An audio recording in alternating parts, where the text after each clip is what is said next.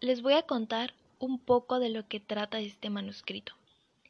Imaginen que están en 1097. Es la víspera de la invasión de Jerusalén por los cruzados. En ese momento, en aquella ciudad conviven judíos, musulmanes y cristianos.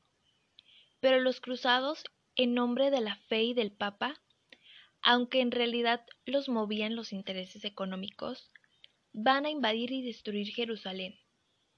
En esa víspera, un grupo de personas de todas las edades se reúnen en una plaza de Jerusalén. En la misma plaza donde Poncio Pilatos preguntó si Cristo debía ser condenado. Esas personas con un sacerdote, un griego, platicaban en los siguientes términos. Al día siguiente van a destruir Jerusalén. Ya lo han hecho antes y lo harán una vez más. Pero ahora esas personas quieren conservar el alma de Jerusalén. ¿Y dónde está el alma de Jerusalén? Están las cosas que hacen a diario, en lo que hacen a fines del siglo XI esas personas, que convían allí en paz. Les voy a contar un poco de lo que trata este manuscrito. Imaginen que están en 1997 es la víspera de la invasión de Jerusalén por los cruzados.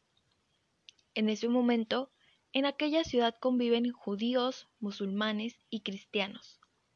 Pero los cruzados, en nombre de la fe y del Papa, aunque en realidad los movían los intereses económicos, van a invadir y destruir Jerusalén. En esa víspera, un grupo de personas de todas las edades se reúnen en una plaza de Jerusalén en la misma plaza donde Poncio Pilatos preguntó si Cristo debía ser condenado. Esas personas, con un sacerdote, un griego, platicaban en los siguientes términos. Al día siguiente van a destruir a Jerusalén.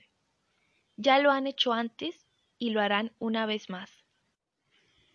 Pero ahora esas personas quieren conservar el alma de Jerusalén. ¿Y dónde está el alma de Jerusalén? Están las cosas que hacen a diario, en lo que hacen a fines del siglo XI esa gente que convivía allí en paz, manifestaban la sabiduría de la simplicidad.